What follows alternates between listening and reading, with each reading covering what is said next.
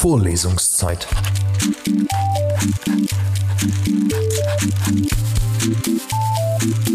Der Geschichten-Podcast für jede Gelegenheit.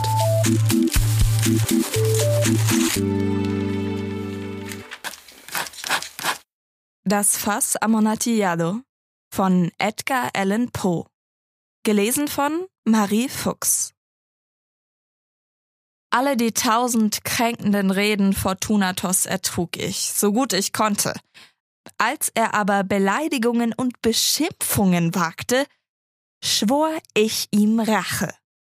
Ihr werdet doch bestimmt nicht annehmen, ihr, die ihr so gut das Wesen meiner Seele kennt, dass ich eine Drohung laut werden ließ. Einmal würde ich gerecht sein. Aber die Bestimmtheit, mit der ich meinen Entschluss fasste, verbot mir alles, was mein Vorhaben gefährden könnte. Ein Unrecht ist nicht bestraft, wenn der Rächer Vergeltung trifft für seine Rachetat. Es ist auch nicht bestraft, wenn es dem Rächer nicht gelingt, sich als solcher seinem Opfer zu zeigen. Es muss vorausgeschickt werden, dass ich Fortunato weder mit Wort noch mit Tat Grund gab, meine gute Gesinnung anzuzweifeln. Ich fuhr fort, liebenswürdig zu ihm zu sein, und er gewahrte nicht, dass mein Lächeln jetzt mit dem Gedanken seiner Vernichtung galt. Er hatte eine Schwäche, dieser Fortunato, obgleich er schon in anderer Hinsicht ein geachteter und sogar gefürchteter Mann war.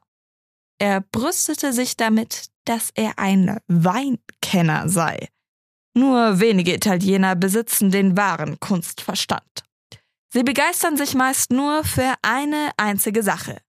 Für betrügerische Manipulationen gegenüber britischen und österreichischen Millionären.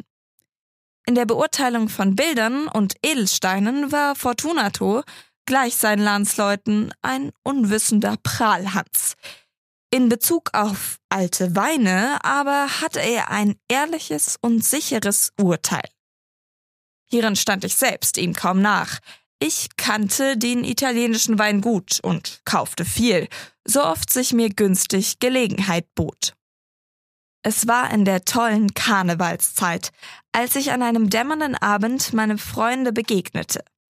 Er begrüßte mich mit übertriebener Wärme, denn er hatte viel getrunken. Der Mann war maskiert. Er trug ein eng anliegendes, zur Hälfte gestreiftes Gewand, und auf seinem Kopfe erhob sich die komisch geformte Narrenkappe. Ich erfreute mich so sehr, ihn zu sehen, dass ich gar kein Ende finden konnte, ihm die Hand zu schütteln. Ich sagte zu ihm, mein lieber Fortunato, es freut mich, dich zu treffen. Wie prächtig du heute aussiehst. Außerordentlich wohl. Doch ich höre, ich habe ein Fass Wein bekommen, das für Amonateo gilt, und ich habe meine Zweifel. Wie? sagte er. Amonatiado? Ein Fass? Unmöglich. Und mitten im Karneval? Ich habe meine Zweifel, erwiderte ich. Und ich war töricht genug, den vollen Amonatillado-Preis zu zahlen, ohne dich erst zu Rate zu ziehen. Du warst nicht zu finden, und ich fürchtete, durch eine Verzögerung den ganzen Handel zu verlieren. Amonatillado! Ich habe meine Zweifel. Amonatillado! Und ich muss sie zum Schweigen bringen. Amonatillado! Da du beschäftigt bist, werde ich Luxeli aufsuchen. Wenn einer ein kritisches Urteil hat, ist er es. Er wird mir sagen, Luxeli kann Amontillado nicht von Sherry unterscheiden. Und doch behaupten so ein paar Narren, dass sein Weinverstand dem deinigen gleichkomme. Komm, lass uns gehen. Wohin? In deine Kellereien. Nein, mein Freund, ich will nicht deine Gutmütigkeit ausnützen. Ich sehe, du bist beschäftigt. Und Luxeli, ich bin nicht beschäftigt. Komm. Ach, lieber Freund, nein. Es ist ja nicht nur das, dass du etwas anderes vorhattest. Du bist ernstlich erkältet. Die Kellergewölbe sind so unerträglich feucht. Sie haben eine Salpeterkruste angesetzt. Lass uns trotzdem gehen. Die Erkältung ist nicht der Rede wert. Amonatiado. Man hat dich nicht betrogen und Luxili, der kann Charin von Amontillado nicht unterscheiden. Mit diesen Worten hing Fortunato sich in meinen Arm.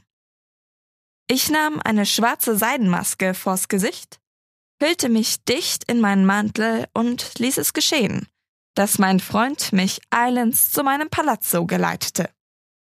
Die Dienerschaft war nicht zu Hause, der Karneval hatte sie hinausgelockt. Ich hatte den Leuten gesagt, dass ich nicht vor dem nächsten Morgen heimkommen würde und ihnen streng verboten, sich aus dem Hause zu rühren. Ich wusste, dass dies genügte, damit alle zusammen, sobald ich den Rücken wandte, davonliefen. Ich nahm zwei Fackeln von den Ringen an der Wand, gab Fortunato eine davon und komplimentierte ihn durch mehrere Zimmerreihen in den Bogengang, der zu den Gewölben führte. Ich schritt eine lange, gewundene Treppe hinab und bat ihn, mir vorsichtig zu folgen. Endlich kamen wir unten an und standen zusammen in der feuchten Tiefe der Katakomben des Montresors. Der Gang meines Freundes war unsicher, und die Schellen an seiner Kappe klingelten bei seinen Schritten. Das Fass, sagte er. Das ist weit hinten, antwortete ich. Siehst du das weiße Gewebe, das da ringsrum von den Kellergemauern leuchtet? Er wandte sich mir zu und sah mir in die Augen. Seine Blicke waren feucht von Schnupfen und Trunkenheit. Salpeter? fragte er schließlich. Salpeter, erwiderte ich. Wie lang hast du schon diesen Husten? Er hustete, hustete, hustete. Ach, mein armer Freund konnte minutenlang keine Antwort geben. Es ist nichts, erwiderte er dann. Komm, sagte ich sehr bestimmt, wir wollen umkehren. Deine Gesundheit ist kostbar. Du bist reich, geachtet, bewundert, geliebt. Du bist glücklich, wie ich einst war. Du würdest eine Lücke hinterlassen. Um mich ist es nicht schade. Wir wollen umkehren. Du wirst krank werden. Und ich kann das nicht verantworten. Übrigens kann ja Luxeli. Genug! sagte er. Der Husten ist ganz belanglos. Er wird mich nicht umbringen. Ich werde nicht an meinem Husten zugrunde gehen. Wahr, wahr, erwiderte ich. Wirklich, ich hatte nicht die Absicht, dich unnötig zu beunruhigen, aber du solltest die Vorsicht nicht außer Acht lassen. Ein Schluck Medoc wird uns vor der Einwirkung der Dünste schützen. Bei diesen Worten zog ich aus einer langen Flaschenreihe, die längs der Mauer auf der Erde lag, eine Flasche hervor und schlug ihr den Hals ab. Trink, sagte ich und bot ihm den Wein an. Er setzte ihn an mit den Lippen. Er hielt inne und nickte mir vertraulich zu. Seine Glöckchen klingelten. Ich trinke, sagte er, auf die Toten, die hier ruhen. Und ich auf dein langes Leben. Er nahm von neuem meinen Arm und wir gingen weiter. Diese Gewölbe, sagte er, sind weitläufig. Die Montresors, erwiderte ich, waren eine große und zahlreiche Familie. Ich vergaß dein Wappenzeichen. Ein riesiger goldener Fuß im blauen Felde, der Fuß zertritt eine sich bäumende Schlange, deren Zähne ihm in die Ferse sitzen. Und das Motto. Nemo me impune lassesit. Gut, sagte er. Der Wein flackerte aus seinen Augen und die Glöckchen klingelten. Auch mir stieg der Medoc zu Kopfe. Wir waren an einer ganzen Reihe aufgestapelter Skelette und Fässer vorbei, bis in den entferntesten Teil der Katakomben gelangt. Ich blieb wieder stehen, und diesmal wagte ich es, Fortunato am Arm zu rütteln. Der Salpeter, sagte ich. Sieh, wie es immer mehr wird, hängt an den Wölbungen wie Moos. Wir sind unter dem Flussbett, die Nässe tropft durch die Skelette. Komm, wir wollen umkehren, ehe es zu spät ist. Dein Husten nicht der Rede wert, sagte er. Lass uns weitergehen. Vorher aber noch einen Schluck Medoc. Ich schlug einer Flasche de Grave den Hals ab und reichte sie ihm. Er leerte sie mit einem Zug. In seinen Augen flackerte ein wildes Licht. Er lachte und warf die Flasche mit einer seltsamen Bewegung zur Decke. Eine Geste, die ich nicht verstand. Ich sah ihn verwundert an. Er wiederholte die absonderliche Geste. Du verstehst nicht? fragte er. Nicht im geringsten, antwortete ich. Du gehörst nicht zur Bruderschaft. Wie? Du bist kein Maurer. Ja, ja, sagte ich. Jawohl, ja. Ein Maurer. Du? Unmöglich. Ein Maurer? Ein Maurer, antwortete ich. Ein Zeichen, sagte er. Hier ist es, erwiderte ich, aus den Falten meines Überwurfes eine Maurerkelle hervorziehend. Du spaßest, rief er aus und wich von mir zurück. Aber komm weiter zum Amonatiado. Gut also, sagte ich, nahm die Kelle wieder unter meinen Mantel und bot ihm den Arm. Er lehnte sich schwer darauf. Wir setzten unseren Weg fort. Wir gingen durch mehrere niedere Bogengänge, gingen hinab, hinauf und wieder hinab und betraten nun eine tiefere Gruft, wo die Luft so modrig war, dass unsere Fackeln nicht mehr flammten, sondern nur noch schwelten. Am entlegensten Ende der Gruft kam eine andere, kleinere zum Vorschein. An ihren Wänden waren bis zur Decke hinauf Menschenknochen aufgestapelt gewesen, ähnlich wie in den großen Katakomben von Paris. Drei Seiten dieser innersten Gruftkammer waren jetzt noch so geschmückt. Von der vierten waren die Knochen weggeräumt. Sie lagen auf dem Boden herum und waren an einer Stelle zu einem Haufen aufgetürmt. Inmitten der so bloßgelegten Mauern bewerkten wir noch eine letztere Höhlung. Sie war etwa vier Fuß tief, drei Fuß breit und sechs bis sieben Fuß hoch. Sie schien nicht zu einem besonderen Zwecke gemacht worden zu sein, sondern bildete lediglich den Zwischenraum zwischen drei der mächtigen Stützpfeiler, die die Deckenwölbung an den Katakomben trugen. Ihre Rückenwand wurde von einer der massiven Granitmauern gebildet. Vergeblich hob Fortunato seine trübe Fackel, um in die Tiefe der Höhlung zu spähen. Das schwache Licht gestattete nicht, die Rückwand zu erblicken. Geh weiter, sagte ich. Hier drin ist der Amontillado. Übrigens könnte Luxeli. Er ist ein Dummkopf, fiel mir mein Freund ins Wort, während er unsicher vorwärts schritt. Ich folgte ihm auf den Fersen. Einen Augenblick später hatte er das Ende der Höhlung erreicht. Verdutzt stand er vor der Mauer, die ihm Halt gebot. Und noch einen Augenblick später hatte ich ihn an den Granit gefesselt. In der Mauer befanden sich auf gleicher Höhe und in zwei Fuß Entfernung voneinander zwei Schließhaken. An einem derselben hing eine kurze Kette, am anderen ein Vorlegeschloss. Ich warf die Kette um Fortunatos Leib und befestigte sie im Schloss. Das Ganze war nur das Werk weniger Sekunden. Er war zu verblüfft, um Widerstand entgegenzusetzen. Ich zog den Schlüssel ab und trat aus der Nische zurück. Streich mit der Hand über die Mauer, sagte ich.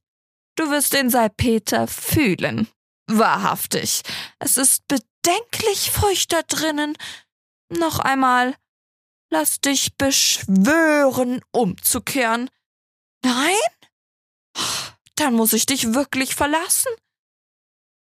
Aber zuerst muss ich dir noch alle kleinen Aufmerksamkeiten erweisen, die in meiner Macht stehen.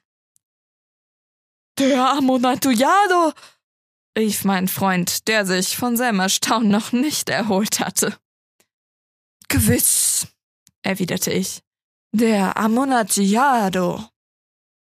Bei diesen Worten machte ich mir am Knochenhaufen zu schaffen, von dem ich vorhin gesprochen hatte. Ich warf die Knochen beiseite und legte eine Anzahl Bausteine und ein Häufchen Mörtel bloß. Mit diesen Materialien und mit Hilfe der Maurerkelle begann ich eilig den Eingang der Nische zuzumauern. Ich hatte kaum die erste Reihe des Mauerwerks errichtet, als ich entdeckte, dass Fortunatus Betrunkenheit sehr nachgelassen hatte. Die ersten Anzeichen dafür gab mir ein leiser, klagender Schrei, der aus der Tiefe der Höhlung kam. Es war nicht der Schrei eines Betrunkenen. Dann folgte ein langes, eigensinniges Schweigen. Ich mauerte eine zweite Reihe und eine dritte und eine vierte, und dann hatte ich das wütende Stoßen und Schwingen an der festgespannten Kette. Das Geräusch dauerte mehrere Minuten, während welcher ich, um besser lauschen zu können, meine Arbeit einstellte und mich auf den Knochenhaufen setzte.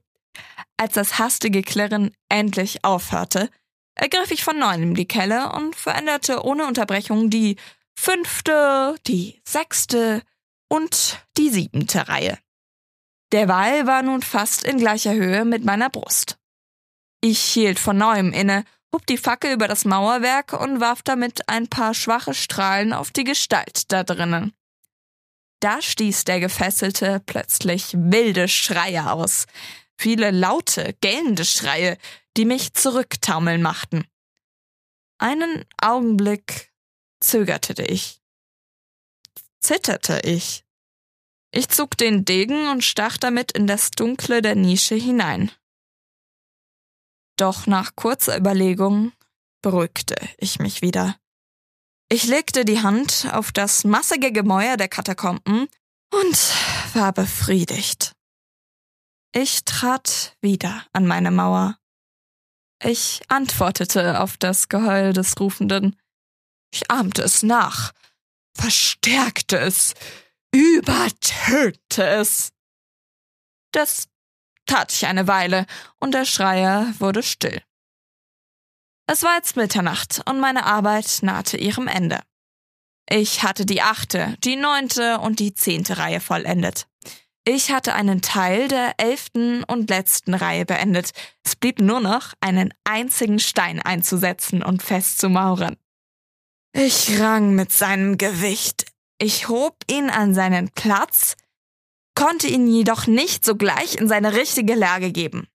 Jetzt kam aus der Nische ein leises Lachen, das mir die Haare auf den Kopf zu Berge stehen machte.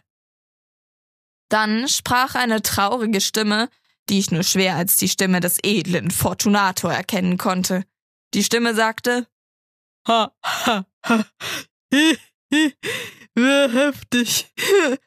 Ein guter Spaß. Wir werden im Palazzo noch oft darüber lachen. Über unseren Wein. Den Amontillado, sagte ich. ja, den Amontillado. Aber ist es nicht schon spät? Werden Sie uns nicht im Palazzo erwarten? Die Lady Fortunato und die anderen? Lass uns gehen. Ja, sagte ich. Lass uns gehen. Bei der Liebe Gottes, mon Tresor. Ja, sagte ich, bei der Liebe Gottes. Aber auf diese Worte wartete ich vergeblich auf eine Antwort. Ich wurde ungeduldig. Ich rief laut Fortunato! Keine Antwort. Ich rief wieder Fortunato! Noch keine Antwort. Ich nahm seine Fackel, stieße durch die Öffnung und ließ sie drin zu Boden fallen. Als Antwort kam nur ein Klingen der Schellen. Mein Herz wurde schwer infolge der Moderluft in den Katakomben. Ich beeilte mich, meine Arbeit zu beenden. Ich zwang den letzten Stein in seine richtige Lage. Ich mauerte ihn ein. Gegen das neue Mauerwerk türmte ich den alten Knochenwall auf. Seit einem halben Jahrhundert hat kein Sterblicher ihn angerührt. In pace requiescat. Vorlesungszeit. Vorlesungszeit ist eine M945 Produktion. Ein Angebot der Media School Bayern.